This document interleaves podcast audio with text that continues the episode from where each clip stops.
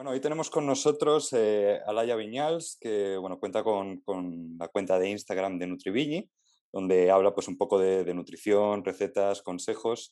Y eh, también nos acompaña eh, Claudia Tomeo, también con, la cuenta de, con también su cuenta de, Instagram. Y bueno, es un placer teneros aquí, chicas. ¿Qué, tal? ¿Cómo estáis? Muy bien. Gracias por, por invitarnos. Sí. Falta la cuenta de Claudia Correcto, ¿me la podéis decir? Claro. Eh, nutrition Cloud, o, sea, eh, Nutrition con barra baja y Cloud con dos U's. Luego la pondremos en, la descripción, pondré la cuenta de, ambas para que la gente pues, bueno, os, pueda, os pueda seguir y ver el trabajo que hacéis. Perfecto, muchas gracias. De nada, así para, para conoceros un poquito más, eh, bueno, las dos estáis estudiando nutrición, ¿verdad? Exacto, estamos en tercero vamos a la misma clase en la Universidad de Barcelona. Perfecto, perfecto. y un poco... ya ahora está un poco complicada la cosa. Quería saber un poquito, eh, pues eso, en, la línea de conoceros un poquito más, eh, qué es lo que os motiva del tema, por qué os habéis abierto eh, estos canales en Instagram y, un poco por qué, queréis hablar de nutrición.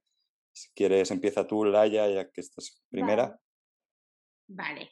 Al final, nosotras al día a día vemos ya en nuestra familia, con nuestros amigos, en nuestro círculo más próximo, que la gente cree cosas que no son ciertas, nos pregunta cosas que conceptos, mitos que tenemos, que pensamos que, que son así cuando no, y empezamos estas cuentas ya para, para, hacer divulgación, para que la gente sepa la verdad y no nos creamos tonterías que, que decían nuestras abuelas ni, y, y cosas que hemos escuchado toda la vida pero que no son verdad. Exactamente. Eh, Claudia, ¿quieres añadir? Sí, bueno, totalmente de acuerdo con Laia. Un poco también, obviamente es, es, una profesión que pues ya nos gusta, nos gusta em, dar contenido, recetas, cosas relacionadas, pero también como para mm, vencer un poco el intrusismo que hay sobre todo por redes, ¿no? Porque esta, eh, em, mi amiga o he leído de aquí que, que recomiendan esto, eh, aquí dicen que esto es bueno, que esto es malo, ¿sabes? Un poco como también acabar con todo este intrusismo que hay sobre todo por redes.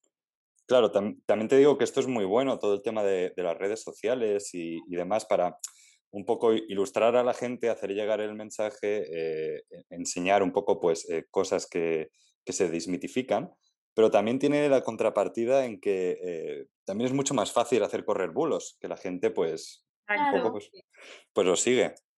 Claro, también da la sensación como que todo el mundo sabe de todo eh, y, bueno, pues mm. también como para acabar, para acabar con, con todo este tipo de, de conceptos. Totalmente, totalmente.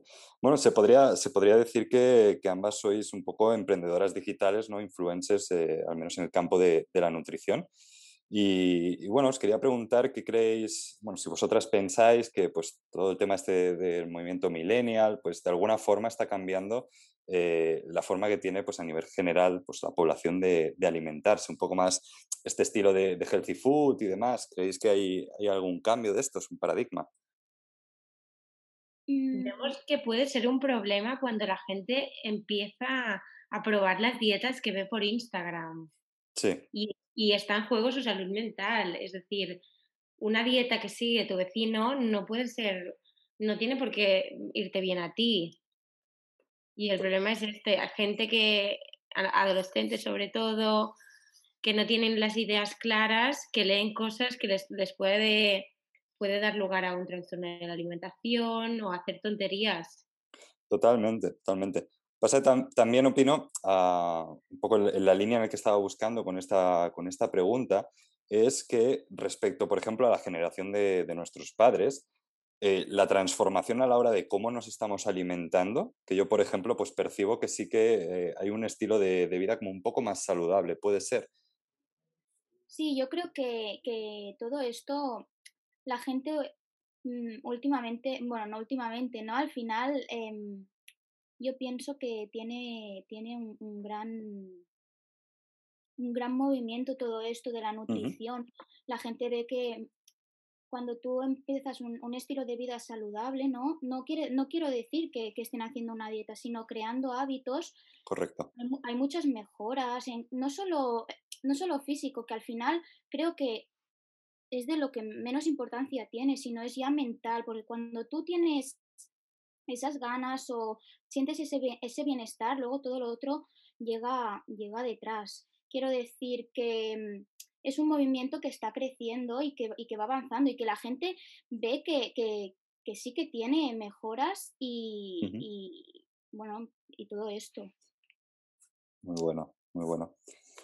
Eh, quería preguntaros también, porque eh, sí que hay como, como, un poco más de, de, mito, y, y, es la pregunta eh, que si es incompatible lo que vendría a ser, por ejemplo, una dieta vegana con el gimnasio. ¿Creéis que hay incompatibilidades o, o no? Rotundamente no. No, no. Es compatible y lo podemos ver en muchísimos deportistas súper famosos que son veganos, empezando por Hamilton, hay, hay muchísimos. Sí, no. Perdón, perdón. No, no, acaba. Oh, tranquila, podéis opinar. Tiene que, estar bien planificada por un nutricionista, saber bien. O sea, no, es, no es solo no comer carne ni nada que, provenga de los, de los, animales, sino es, es más... Un poco eh, suplir esas necesidades que tiene tu cuerpo y, que se pueden conseguir de forma vegetal, ¿no? Exacto. ¿Y creéis eh, un poco en esta línea, eh, que es un... Yo os estoy preguntando porque, sobre todo en mi círculo y un poquito más, pues en, en, Instagram se suele ver mucho, pues esta tendencia, pues lo que os comentaba, pues a alimentarse de una forma más eh, más sana, más, más healthy, también pues productos más sostenibles, productos más locales, que estoy viendo también cierta tendencia. Y también estoy viendo pues mucha gente que, que se está pues planteando al menos, si no una dieta vegana, eh, al menos vegetariana. Y, quería saber un poquito, pues, eh, ¿creéis que el consumo de carne, así a términos pues un poco más, más de futuro, va a desaparecer en cuanto a cuando vaya habiendo cambios generacionales o, o siempre se va a mantener un poco ese, esa alimentación, ese hábito? A ver, yo pienso que ni no, no que vaya a desaparecer, pero sí que en un futuro el consumo va a ir reduciéndose. Bueno, es lo que se está intentando, porque al final pienso que generalmente estamos acostumbrados a, mm, la sociedad, ¿eh? no, quiero, no quiero hablar únicamente. Em, estamos acostumbrados a, comer unas raciones que realmente no necesitamos tanta cantidad de carne, de, Totalmente.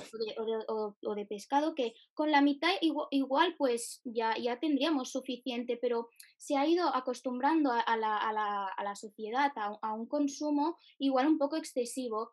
Y, y es eso, no se tiene en, cuenta que tenemos eh, eh, alimentos de origen vegetal, como son las legumbres, que nos pueden aportar eh, mm, mm, proteína igual que la carne. Quiero decir que no hay que olvidar estos, estos alimentos y hay que pues, intentar introducirlos en, en la dieta y ya no por, aparte de también disminuir el consumo eh, de carne, también por, por, introducir diferentes alimentos, que eso siempre es súper beneficioso.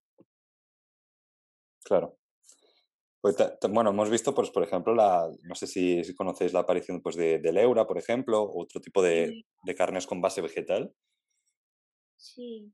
La verdad es que las consumimos, estamos a favor, pero siempre mirando mirando las etiquetas, porque Eura, por ejemplo, está súper bien, solo sí tiene ingredientes, tiene súper pocos, por ejemplo, las tiras que parecen pollo, solo llevan soja texturizada y, aceite de oliva extra virgen y algunas que están especiadas, pues las especies, y eso está súper bien, pero sí que hay otras marcas de hamburguesas súper famosas en Estados Unidos que llevan un montón de, aditivos y, ingredientes que no recomendamos un uso frecuente. ¿Qué hablas, por ejemplo, de Beyond Meat y demás? Exacto. Ah. Mm. ¿Qué, opináis, por ejemplo, de, hablando de Estados Unidos y, por ejemplo, el tema de laboratorios, las carnes estas que se están haciendo a partir de células madre y demás? ¿Creéis que, bueno, aparte de lo, aparte de lo caras que son todavía y, lo que cuesta fabricarlas? Claro, nosotras, como ha dicho Claudia antes, Mm. defendemos el consumo de, de legumbres, de frutos secos, de semillas, de, de alimentos que nos aportan grasas buenas, proteína y cosas que no- vitaminas y minerales que necesitamos y no complicarnos tanto. Sí que para, para ser más sostenibles y ayudar a la gente a comer menos carne, pues nos parecen súper bien alternativas como Eura y, y compañía, pero Claro, siempre teniendo en cuenta que la, que la, con el movimiento que hay ahora del veganismo, pues la, la industria pues aprovecha para sacar nuevos productos, que está bien, pero claro, siempre y cuando hay que, mm, hay que tener en cuenta, leer las etiquetas que nos están vendiendo, ¿no? Claro. Porque, bueno, pues al final la, la- la industria busca su propio beneficio y, bueno, pues no hay que, no hay que dejarnos engañar. Claro, sí, em- empresas, pues por ejemplo, como, como Eura, sí que eh, aparte de, de buscar el beneficio, pues también el, el impacto que causa a la sociedad pues es positivo e intenta hacerse siempre pues desde un punto de vista pues eh, sostenible y, y que cumpla un poco pues eh, con, con los valores eh, nutricionales pues que, que marca, ¿no? Exacto, sí. Eura también en Instagram hacen, hacen mucho activismo que se me parece genial. Claro, Que la gente vea el coste real de la carne. Claro, es, es- es mucho poder de marca también, porque a la hora de diferenciarse necesitas tener un mensaje contundente y, y Sí. tam- también es, es cierto, porque el principal causante de- del cambio climático, aparte de, de lo obvio de, de, bueno, todas las emisiones de CO2 y demás que estamos haciendo de, de forma, pues, eh, los humanos, por así decirlo, también el efecto colateral, pues, poder- eh, son todo el tema de los cultivos, la cantidad de agua que Claro. gastamos. En fin, esto daría para a lo mejor para otro, para otro podcast. Sí. sí, sí. Es un mundo todo esto y bueno, hay que ir concienciando un poquito a la población, que no quiero decir que, que se tenga que, que quitar el consumo de carne, de productos animales, ni mucho menos, pero sí que tendríamos que ser consecuentes pues un poco de decir, o sea, pues igual sí que no hace falta que coma esta cantidad, con esta ya me suple y bueno, también depende un poco de cada persona, ¿no? Hay gente que necesitará más cantidad que otra, pero bueno, pues eso que en vez de comer todos los días carne, pues igual un día pues puedes comer legumbres, ¿sabes? Y, y, te va a alimentar, te va a aportar otros nutrientes, te va a aportar em, muchas más cosas diferentes, que yo creo que eso también hay que tener en cuenta. Bueno, también en relación a lo que he comentado antes, pero, pero sí, sí. Claro. Un poquito así, eh, una pregunta pues un poco novedosa que llevo unos años así pues eh, rondando. Quería saber vuestra opinión, que, bueno, qué pensáis sobre el tema de, de los alimentos que están hechos, por ejemplo, a- con base de, de insectos, que podrían ser un poco la, la proteína del futuro, o cómo lo veis. Sinceramente, eh, seguimos con la misma idea de, de potenciar el consumo de legumbres, semillas, frutos secos, pero sí que la verdad que se ve que en un futuro va, va, va a ir creci- eh, en crecimiento todo esto de, de, la- de los insectos. La verdad es que no estamos súper informadas del tema. Bueno, es que ya te digo, es algo, es bastante pues eh, novedoso, por así decirlo ahora, y que se está planteando pues como una alternativa a- para reducir un poco el impacto medioambiental que causan lo que, lo que acabamos de comentar y aparte sí que es verdad que tienen muchísimos aminoácidos eh, que, por ejemplo, a, lo mejor no son tan, tan fáciles de extraer de, de los productos vegetales y el nivel de proteína es muchísimo mayor también. Entonces, por ejemplo, para gente que está en el gimnasio, incluso hay marcas ahora que se han puesto muy de moda que hacen eh, batidos proteicos con, con este tipo de, de base.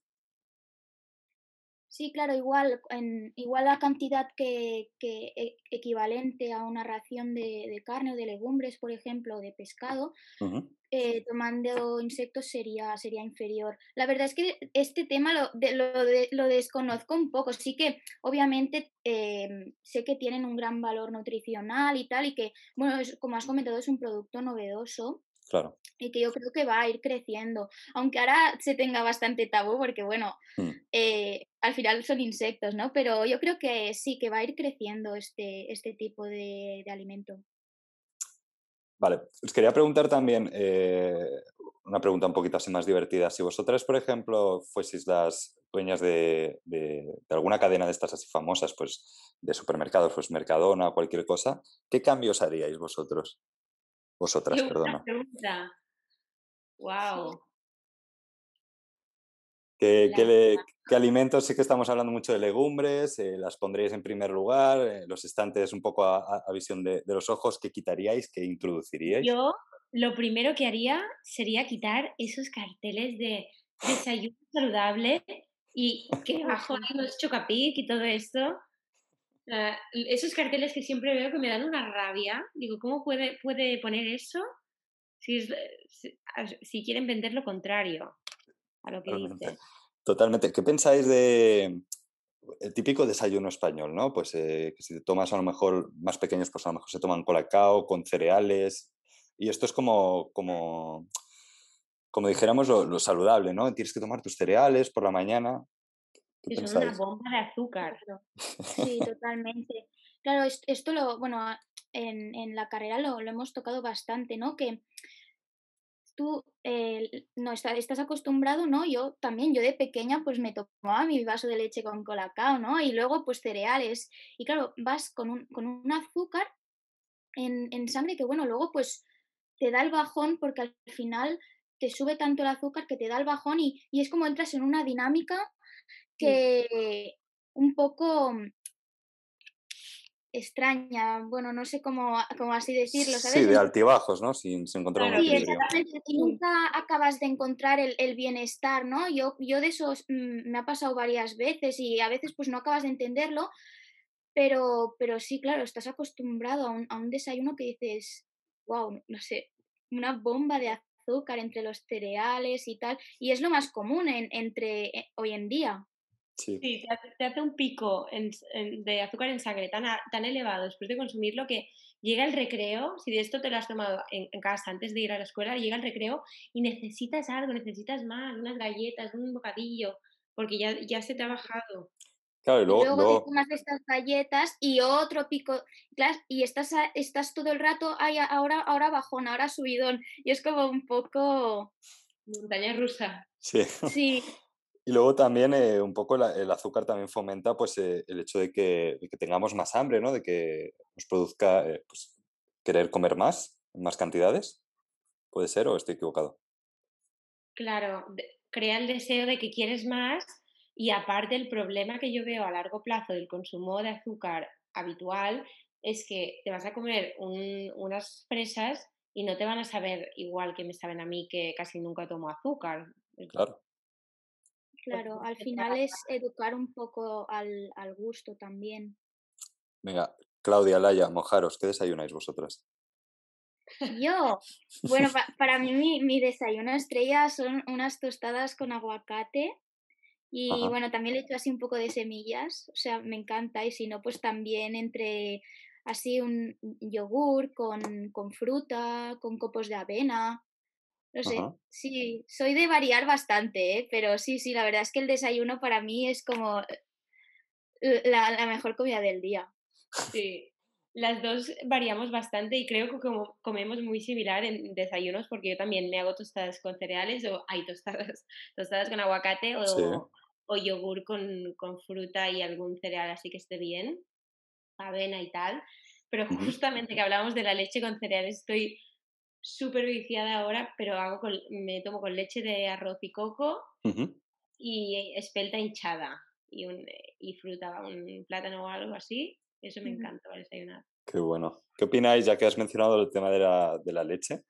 Eh, ¿Qué opináis de estas pues, leches, pues, por ejemplo, de, de avena? Eh, también hay, pues, por ejemplo, de almendra, etcétera. Tú, tú me has dicho, por ejemplo, de, eh, de coco, por ejemplo, o de otras. Creo que las dos tomamos esas, estas bebidas a diario, bueno, yo al menos, con el café siempre. La verdad es que estamos en contra de lo que está pasando en el Parlamento Europeo, de que se prohíba, llama, bueno, ya está prohibido que, que, la que les llamemos leche porque se supone que confunden al consumidor y se llaman bebidas. Y ahora que quieren prohibir los envases, eh, que sean similares a los de la leche de vaca, que se llame cremosa. Sí, lo he, estado, lo he estado leyendo. Bueno, supongo que es, que es una respuesta lógica pues, de, las grandes industrias pues, de, la leche convencional, pues, eh, claro. que reclaman un poco pues, esa parte del mercado, pues sí que es verdad que se está poniendo muchísimo de moda este tipo de leches. Sí, yo, yo en mi caso también. Yo suelo desayunar con leche de avena desde ya hace tiempo y sí, también, sí, también estoy en contra de todo esto, pero bueno, yo pienso también, em, aparte, que, bueno, es como lo que hemos hablado, ¿no? Hay muchas leches vegetales y hay que saber ver un poco también cuál, cuál es buena y cuál pues sus, lo que nos está aportando igual no, no es adecuado, porque hay, hay, muchas que contienen gran cantidad de azúcar, depende de la marca, de... entonces es como eh, estamos otra vez como con el, con el, mismo tema, ¿no? Que hay que... Están bien, pero bueno, hay que saber cuál, cuál, cuál, cuál escoger, ¿no? Claro, cuál te viene bien. ¿Qué opináis de alguien como yo, por ejemplo, que, que no desayuna? Yo no suelo desayunar. Si no tienes bueno, claro que yo pienso que, cada uno somos diferentes. Yo, por ejemplo, me levanto y necesito desayunar, pero porque yo, pues, pues porque mm, yo soy yo y, y, mi, y, mi, cuerpo es diferente al tuyo. Quiero decir, igual yo pues desayuno más y necesito o me va bien comer mm, más, más tomas de, de comida al día y tú pues te levantas, no tienes hambre, pues tiene, yo pienso que es totalmente mm, correcto. Si tu cuerpo no te pide comer, pues igual te lo pide dentro de un rato, ¿no? Igual haces menos comidas más grandes y a ti te, va mejor. Yo creo que eso va en, en, individualizar. En relación, sí, exacto, en relación a cada uno. Claro, yo creo que tiene que quedar, quedar muy claro y creo que con el mensaje que estáis transmitiendo lo hace, y es que eh, el tema de la nutrición es muy individual, es de cada uno, no todos somos iguales. Exacto. Eso es nuestro valor principal, mm. eh, individualizar y la educación. Como hemos dicho todo el rato, leer etiquetas. Mañana puede salir un producto que parece súper saludable. Sí. Si sabemos leer etiquetas, no nos engañarán. Claro. Por ejemplo, yo voy al supermercado y, y me encuentro porque está muy de moda y te encuentras pues los típicos rincones, pues que si eco, que si más saludables y tal, y luego te fijas y hay muchísimos alimentos que es lo que decís, o tienen muchísimo azúcar o, no, sabes dónde estás viendo ahí eh, la componente healthy, ¿no?